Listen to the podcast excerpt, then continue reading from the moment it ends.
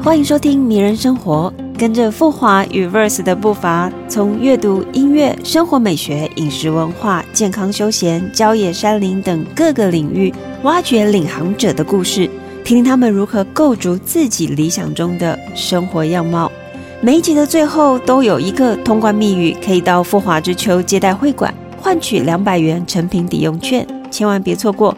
现在就让我们一起邂逅迷人生活吧。欢迎收听《迷人生活》。我们今天访问到的来宾是孩子书文教基金会的董事长陈燕汉。我们欢迎燕汉。嗨嗨，大家好。呃，我想谈到孩子书，很多人都有一种啊蛮浓的亲切感，因为不管是在他长久哦对于教育的贡献，对于孩子的努力，我觉得比较令人觉得感伤的是，其实在一九年的时候哦，因为陈爸突然离开，那哦。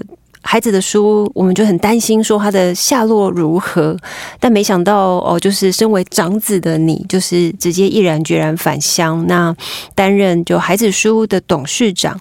那目前这个组织总共有九间书屋，服务范围涵盖了十四个社区，每年服务超过两百个孩子。哦，我比较想先从那个节点开始。就是呃，突然呃发生这样的事情，然后你决定要回去。那回去之前你在做什么？那以及哦当下的决定，呃回来之后这些年经历了什么？OK，这也是跟跟跟老爸从小，反正就是我 我在考司法官，嗯，在考司法官，然后我自己本身是法律系毕业，然后考了三年之后，然后反正那个时候就就跟老爸有一个约定了。对，其实其实就就约定说，就是我要回去陪陪他，帮帮他。那他离世刚好是在我回去之后的隔一年。嗯，对。那只是那个时候要不要接，其实也一个也是一个好大好大的压力。然后跟就是其实自己一直在逃避嘛。虽然其实那个时候有设定一个五年的接班计划，对。但是其实好难哦，就是因为其实我们陪伴这么多小孩，然后十四个社区，其实有好多好多的家长跟嗯居民是很需要食物来协助的。然后包括我们的募款压力也好，然后包括我们在执行的方案也好，接下来的，然后包括在可能偏向的教育上，就是其实有好多好多的角度上的跟期待，然后跟老爸在就是我们说教育界。或者是我们说，呃，社造界就是那个、那个、那个光环是大的，嗯，对。那我觉得那个自己接班呢，会是觉得身为一个哥哥，嗯，看着这件事情，他必须继续。你看着这件事情从二十年来持续的累积，完成的事情、改变的事情，创立至今，其实哦。二十三年，二十三年了，真的是很长，时间很长，真的是因为我今年三十一岁，是我呃八岁的时候，哇，对，八岁的时候开始的。那然后那个就会回到一个画面，是小时候，嗯，爸爸在我们家的那个晒谷场晚上，然后他讲着故事，台下我们那个晒谷场大概也就算不出来，不过如果塞满就是我们说一般轿车的话，大概四台吧，嗯，对，四台轿车的一个晒谷场。塞了五六十个大大小小的小孩，男生女生在里面。然后台东的路灯本来就相对昏黄，然后那边只有一盏路灯，昏昏暗暗的。然后就在底下五六十个小萝卜头在那边聚在一起。然后有一个爸爸在那边讲故事，有一个爸爸在那边讲说，我们未来要做自己的飞行器，横跨中央山脉到台南，吃完牛肉汤再飞回来，然后讲说这些事情绝对能够完成。你知道那个那个画面是让我觉得哇，如果我们的小孩或是很辛苦很辛苦的小孩被家暴的，甚至被性侵的这些小孩，如果有这样子的画面建构，在他未来在面对人生的时候，他会多一点的勇气。去面对，去做更好一些的事，但这其实需要我们讲一个比较现实面，需要非常非常大量的爱。是，那我觉得这个爱不只是发自于内心的，还有你的能力有没有办法负担这么强大的爱。所以这个现实点来自于，你看哦，你在八岁的时候，父亲就创办了这个孩子的，呃，就是孩子的书，那一直到现在，哦，甚至启动了五年接班计划。你过程当中没有想过说，哎，为什么我好像我好像我的人生这么早就被决定了？我好像没有第二条路，我好像不能够，呃，说不，因为我如果说不的话，好像某程度上这好像是一件不对的事情。嗯，也会，也会，但是我觉得到后来会变成是一个，它有一个东西驱使，在那个时候了。现在其实已经转化成另外力量，但是那个在那个时间点，我会觉得，因为爸爸是承担这整件事情，承担到自己突然过世的。嗯。那个是遗憾，就是如果能够早一点起来，多帮爸爸一些，多承担一些些的话，也许他就不需要这样离世。那另外一个东西是，我希望不要再有遗憾了。嗯，所以即便我知道自己没有经验，即便我知道在现在这个当下我可能没有能力，但是我有这个意愿，然后我也看见这个的价值。那我选择来做承担，做一个新人的跳跃，也许能够完成些什么。所以那时候设定了自己三年，有没有可能真的完成？我要么生，要么死。我如果真的死了，那那也那也那也无妨，就是他可能累积一些东西。嗯，如果生的话，也许这件事情就真的适合做下去。那我们来谈到刚刚我提到的所谓的募款是。那哦，你们现在募款的来源是什么？然后以及每年是有办法去支撑哦，一年一年这样下去吗？嗯，我们现在募款的话，百分之七十是来自于小额捐款。小额捐款是大概多小哦？范围？嗯嗯嗯，基本上我们自己抓平均啦。哦，以我们书来抓的平均的话，大概平均起来一个人捐五百块。哇，五百块就可以，对，就可以参与这个，就可以参与，甚甚至更低，有些甚至是一百块的那种 iPhone 一次捐，然后可能一百块的，甚至有些可能是经过投零零钱捐的，这些都是。那我们百分之七十是由这些单次的小额的捐款来的。那其他更多的呃，其他其他比较少的，像剩下的三层，有有部分两层是企业捐助，剩下一层是我们持续的在尝试的跟政府合作。对，有一些可能可能可能一些案子啊，然后我们试着去接，然后跟教育相关、跟创生相关的一些议题，我们试着在做一些跟政府公部门之间的一些共创。那目前有遇到短缺的问题吗？应该是持续都。你说到短缺，我我我觉得应该是都在那一个安全的水平线之下一些些，所以要持续的努力，持续的一直去。像我就会，嗯，我我现在大概在台东的时间大概只有三分之一，嗯，对，最多最多的时候大概一半吧，剩下时间全部都在到处演讲募款。你觉得演讲募款的帮助是是大的吗？嗯。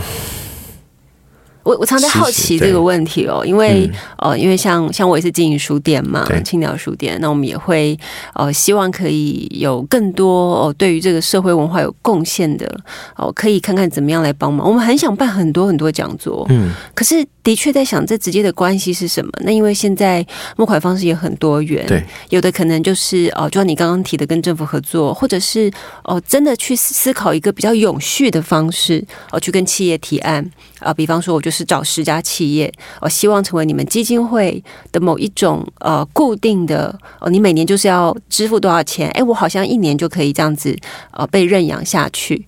哎，这好像也是一种方式。就最近我一直在想有没有什么更新的模式，所以蛮好奇哦。就是你在接手哦到现在，你有做过跟之前比较不一样的，或者是你有没有想到哦新的方式吗？嗯，像我们在今年的四月有尝试过一个是。啊，三到四月，我们做了一个贝壳放大合作的一个集资案。我有看到，对我们那个我们的 K K 组，我们的建和书啊，做做那一个改建，然后就是我们里面谈到很多精神面的东西，然后实际实际的运用，然后跟照顾一个孩子需要一整个社区，我们把它打开来跟社区去做共创。就这个尝试，我觉得是好的。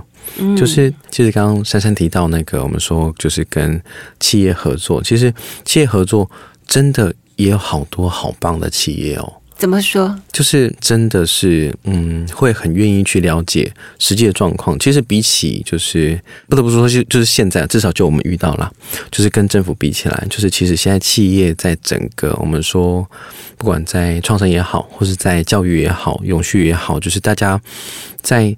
走的比还是比政府快，嗯，所以那个姿态会放得更低，来去请教说，英涵，我知道十五物在地方做的很深，嗯，你们实际需要的是什么？嗯，我我觉得那个姿态是相对低的，然后会来跟我们谈，就是该怎么做。但是你知道那个过程里面，我们就一直在思考那个价值，我们要如何去沟通，以及如何去建构一个我们说影响力的延伸。嗯。那我们希望让更多的大众能够知道书在做这样的事情，有人在做这样的事情，然后让大家能够在参与的过程，即便只是一百块，他都能够收到。比如说我们的年报，他能够知道我们在做些什么，他能够发了我们的粉砖，他多一个人知道，他可能就多一点力量，能够去同理更多的弱势，而不会是让这些弱势成为是他自己不够努力。哦，我懂了，你开始在做一个比较是啊对话的过程，是。而不是单点是，哦，我今天赞助你，好像啊被赞助，而是说你可以跟着我们呃参与这个整个改变，对，然后慢慢的看着我们哦越来越大，有更多的孩子，哎，我觉得这很棒哎，就是我我我们在努力的方向啦，就是这件事情会比较难，但是他会做的会比较深，然后也比较远一些，嗯，而且是可以留下来的，是我们希望可以留下来。哇，哎，我觉得你应该要来全台湾的青鸟书店做一个巡回演讲。从那个基隆开始，当然我们的土城也可以。土城的富华之丘里面有一间成品书店哦，OK，对，成品我觉得也很好。就是我们要开始从阅读哦，从书店去接触不同的面相，然后接触到不同的人。是哦，这很棒，非常支持。那哦，另外一个是哦，我想问一下，你心里面会不会还是很想回去考哦你的司法考试？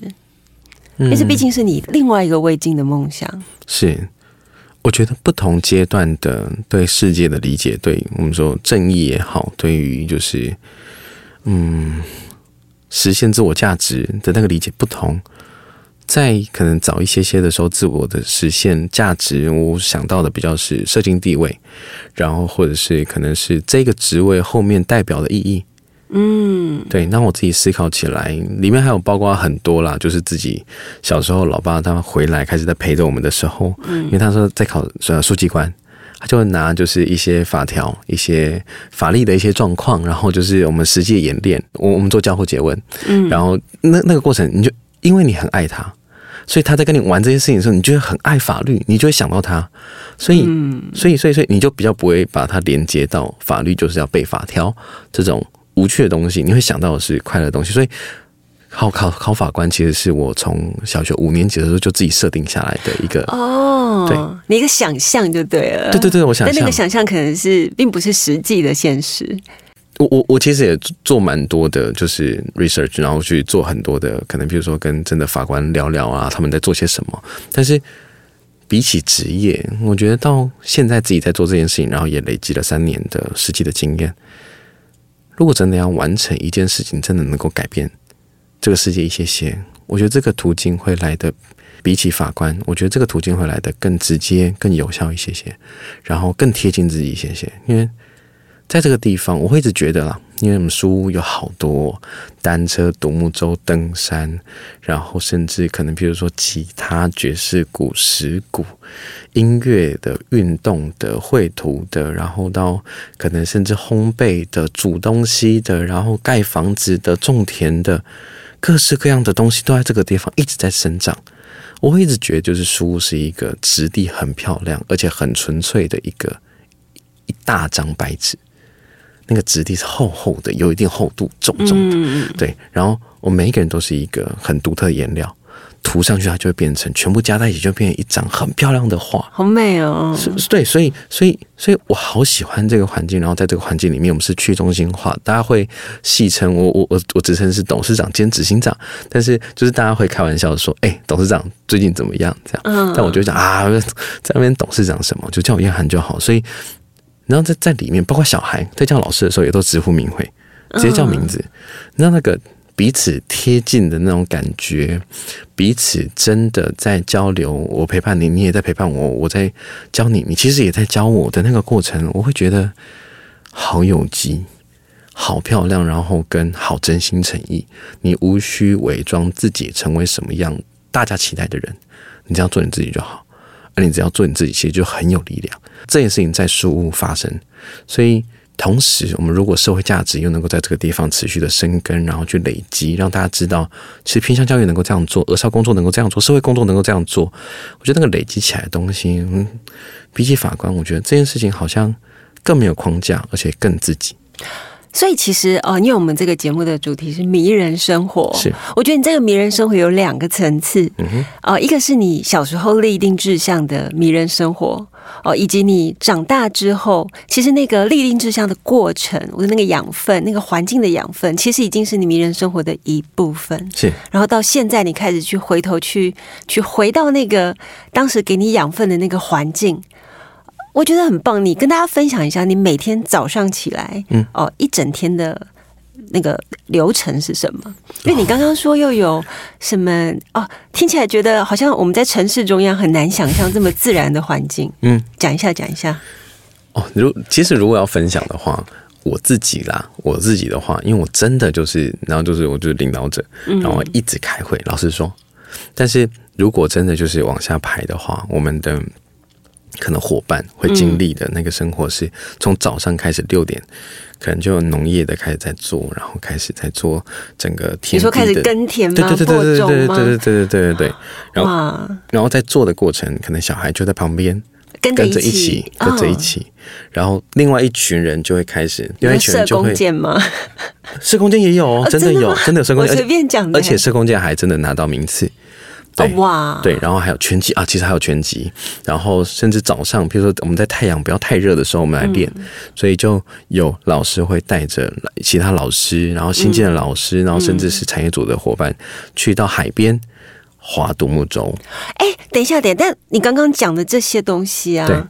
其实它涵盖太多专业的层面，它并不是说哦，今天是玩乐，没有哎。你刚刚讲，比方说种田好了，这个必须要有种田的专业，你真的是要有哦人在旁边教，甚至是你那个农地是适合耕种的。对。然后另外一块，你讲那个弓箭，哎，那弓箭是对小孩子来讲是有点危险的，嗯，你要老师在旁边教，哎。然后第三个，你讲到那个哦，去海边，我说另外一个危险哦，这么多危险哦，对于我们这种就是在城市里面生活很久的人，就会想到其实。是你需要一个很大的团队去去协助你，嗯，是，所以我们其实呃现在团队这样子加一加，包括嗯现场的陪伴者带着小孩的这些现场的一线的人员，然后到可能做社团的，然后到可能是我们说多元教育的、农业的、产业的、然后烘焙的。技职，然后做后勤、行政、财务、公关，然后到可能写写专案的企划，然后到可能是比如说摄影啊、设计啦相关，全部这样加一加，其实啊，最近应该人数应该是破百。对，我，我们我们大概是一个一个真的是很大的大家庭哎，我们就是一点都不小，没有没有，我们就是一个小小的，就是。地方型的非政府单位，这样哇，好酷哦！我们我们我们就是，然后每每次这样讲，我都会自己嘴软，是因为就是其实我们是，嗯，那个负担真的很重了。我知道，对，光听那个数字，我们公司才几个人，我就已经觉得每天都觉得负担很重。对，但但是但是这件事情，我觉得是有点像书，我们称之为加法逻辑。嗯，为父为母之心。当你是爸爸是妈妈的时候，你在带着孩子，其实你就是想尽办法让孩子去获得他适合的、他该有的。那对我们来说，对书来说，就是我们为父为母之心，在带的是整个社区。嗯，所以我们从就学陪孩子，就医陪当地的弱势，让他们的身体能够好。原本之前都是带着他们去医院，现在我们在去年也开了一间诊所。然后，对，然后，然后，然后专业就业，我们本来是可能比如说辅导就业，然后可能比如说简单的带着大家去找到送报的工作啦，然后可能比如说做一些就业的一些咨询啊这些东西。但是我们在呃一七年的时候开了一间自己的咖啡厅，叫黑海贼。咖啡。哇，对，然后又有一间烘焙坊，然后还有一个农业组，然后这样种在一甲半的田地，然后到旧养，我们有社服组，从就医的系统，然后再衍生出来，他们有一些平时社工的一些需求，其实这样整个串在一起，我们比较我们自己会戏称啦，就是除了外交跟国防以外，其他我们基本上是一个国家的建构，这样就是。这太酷 哎！但是所以啊，我问一个比较专业的问题，所以其实你们需要的不只是资金哎，我觉得资金只是真的是一小部分，是还有非常庞大的哦。有热情、有理想的人的投入，是因为我想有专业能力的人一定是很多，对。可是他们要有足够的爱，才有办法在这个地方待下来，对。那你们的团队是怎么样哦加入？然后你怎么样维持他们的热情？嗯，我们在做的话，就是我们现在比较专注在就是现场的，我们说陪伴者，嗯，带着小孩的这些陪伴者，嗯。那所以我们有一个就是嗯那个。知识系统建构，让这些陪伴者刚来的前三个月，他我们称之为适应期，不是试用期，而不是你就是试用够不够格，然后请你离开，而是你在这个地方生活够不够适应，那你才有把它留下来。嗯，对，因为来这边其实，哦。未来未来是公告顶，把赛是不会美丽，然后就是 真的太太多太多。我哩第一就哦一一定爱，因为因为第第很顶，另外另外攻击挂第一啊，有一些还要母语，但是母语就还没有还没有学到，刚回来。对，但是就是我们说在做陪伴者的陪伴的过程，其实是带着他跟让他知道，在这个地方其实好多东西是可以拿掉的，好多框架是可以拿掉的。但是你要做的是什么？是真心诚意的去对待每一个个案。嗯，对，而且你不是把自己的课题压在对方身上。你小时候曾经被这样子压迫，小时候曾经被压迫说你吃饭不能够这么大声，结果你在听到小孩吃这么大声的时候，你马上反应出来，你曾经因为你是吃饭很大声，然后然后被打，然后结果你那个那个紧张直接压迫到小孩，就是。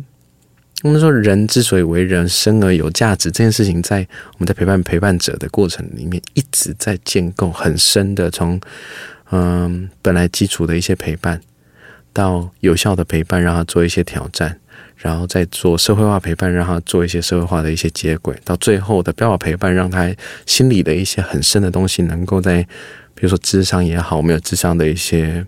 呃呃，福利就是让大家有智商的需求的时候，我们是有这个福利，能够有这样资源能够直接使用的。然后甚至身心身心科，我们有一些配合的一些一些一些诊所，那他才会是在一个让自己淘洗干净的状况底下，干干净净的去陪着孩子，跟孩子说：“孩子，我跟你在一起，你只要当你自己就好了，你不用做什么来让我爱你。”好感动哦，太难了吧？你你我们知道之前有一部剧叫《你的孩子不是你的孩子》，是这是最难的。你要如何让孩子做自己？对，很难啊。对，我昨天才面临一个问题。嗯，我女儿我一直在希望她头发留很长，跟我一样。嗯，然后呢，她也是说，对啊，我要头发留很长。然后我昨天看到她，因为哦，我跟我婆婆一起住嘛。嗯，我婆婆就把她剪成男生头。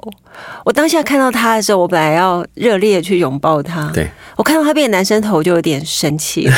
我就说：“为什么你头发这么短？”但我没有想到，其实我这句话会对他有什么影响。嗯，哦，结果他就哭了。嗯，哦，然后我才发现，哎，我做错了一件事情，我把我对他的期望值。哦，压在他身上了。嗯，他好像会觉得他非要这样不可。嗯，所以我觉得太难了，太难了。那个爱到底要怎么样可以让对方拥有你说的，就是那种？我觉得真的是需要某一种转化。对我，我觉得真的需要时间，然后也要有人能够去进行对谈。所以我们花时间在跟我们的陪伴者对谈的时间是长的。嗯，对，因为像像嗯，会遇到的问题是，你是不是也用同样的方式在压迫自己？嗯，你如果变成这个样子，是不是你也会用同样的方式在谴责自己？其实，所有谴责出去的话，所有你会说出来的口头禅，所有所做出来的很多，就是可能别人觉得很不舒服的事情，其实你最常做的对象一定是你自己，你才会这样做。嗯，就是你，你如果看到你觉得就是给我站好，你其实最常做的事情是对自己说你给我站好。嗯，你这样子做的不够好，其实你最常做的事情是对自己说你做的不够好。好，我来问一个啊，它叫做《孩子的书屋》嘛，里面一定有书嘛？是你们的书是怎么来的？书捐助，捐助。那问题是捐助的话，你就很难选择。对，那你怎么克服这个问题？嗯，我们其实花蛮多的时间在跟捐助者沟通，说我们的小孩需要什么书，然后甚至是我们在除了书以外，我们的捐助的物资其实有很多的。人是因为知道书屋在做，所以大家会直接就是直接，比如说直接写，然后就直接寄来，直接捐来。但是我花很多时间在跟大家沟通，说，嗯，我们真的缺的是什么？嗯，我们现在需要什么样的书？我们需要什么样的物资？然后就是我们有一个物资的需求表，哦，是直接是直接在我们的官网上可以看到的。所以，我们就会沟通说，如果真的想要捐助的话，可以看我们的物资需求。对，那。那那再来的话，就是有些直接捐来的，我们就会做当地的分送。如果不是我们实际需要的，哦，因为其实书屋会变成一个资源分享的一个一个一个平台。我们有连接好多在地的社福单位，嗯，那寄来了之后，我们过剩，我们用我们需要用的就是这些。那我们就去分享，花很多时间去跟大家分享，不管帮不帮他们载，因为我们自己也有送餐的餐车。那送餐餐车刚好经过的时候就可以帮忙送，有些是请他们自己来载，这样就我们就会花时间去做这些事情。对，那哪一类的书籍是你们最喜欢的？嗯嗯，其实绘本蛮好的呀，绘本哦，其实绘本蛮好。可是你有没有发现，小朋友读绘本一次都要读好多本呢？对，那你们哦就会一次让他读很多本？因为我们就譬如说。这间书屋读这一系列，这间书屋读这个系列，餐车在送的时候再换哦，让他们有有有可以交换。然后我觉得其实就是所有的书籍也好，所有的我们说教材也好，都是载具。其实关键不在载具，载具也很重要了。就是绘本自己本身如果本来就很漂亮、很好看，小孩就会自己去翻。但是其实关键在于陪读的那个老师，老师对。那哦，你近期伴读的书籍当中，你有没有特别喜欢的？我我我其实很很难有机会进到现场陪小孩读书了。其实我现在到处在募款也好，领导也好，开会啊，各种。嗯，对。那可是我觉得讲到阅读这件事情的话，我们有一个是叫做呃儿童哲学，有一堂课。哇，好深奥哦！没有，他讲没有，其其实也不深奥，他就是，嗯，你在你体验的事情里面，你如何去进行表达？嗯，你在你看到的东西里面，如何与你自己经验做结合？嗯，所以我们带着小孩一样是做那些户外探索的一些活动，做潜水，做。那种就是到海边很大的石头做跳水，嗯，或者是到成功的鱼市去看如何叫卖，然后那个地上的这些鱼啊，各种各样不同的鱼，然后跟你在海里潜水看到鱼，因为又不又不一样，嗯，回来之后再拿着那个冲浪板，然后在那边清洗啊，然后他们也冲浪啊，然后划水啊，各种。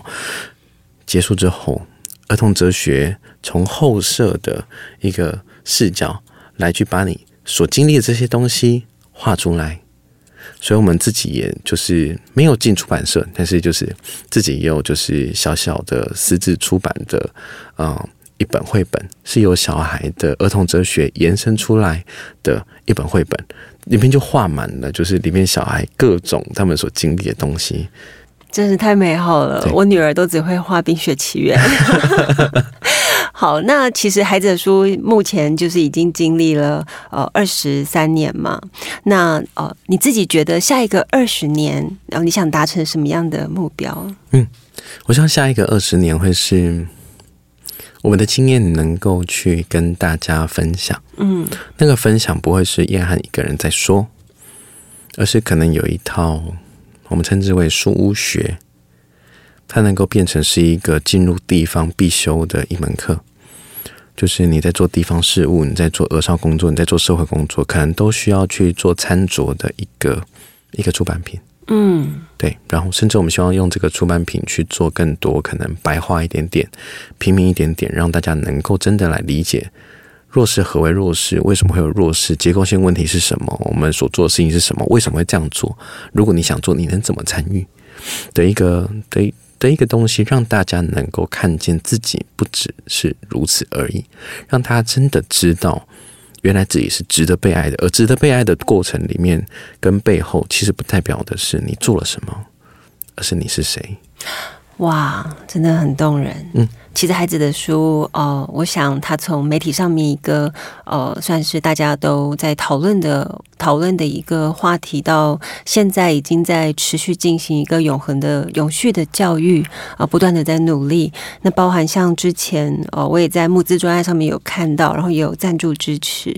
那同时也有看到你带大家去环岛，我觉得那个环岛啊，你光写在募资上面，其实我觉得重点已经不是募资本身，而是你带领那些小朋友们去过哪些地方。然后跨越过哪些挑战？我觉得那个充满爱跟力量是真的是一个人本质最核心的一个命题。但是我们也许在比较繁忙的商业生活当中，我们都忘记，而且我们都遗失了。那我们也哦很开心，就是今天来到节目现场。那我想今天的听众听了，应该也会对自己的生活有新的启发。那如果你想尽啊自己的一点心力。就可以和我一样哦，一起赞助支持孩子的书屋。谢谢，谢谢。那我们也谢谢燕博来到现场，叶涵来到现场，谢谢，谢谢。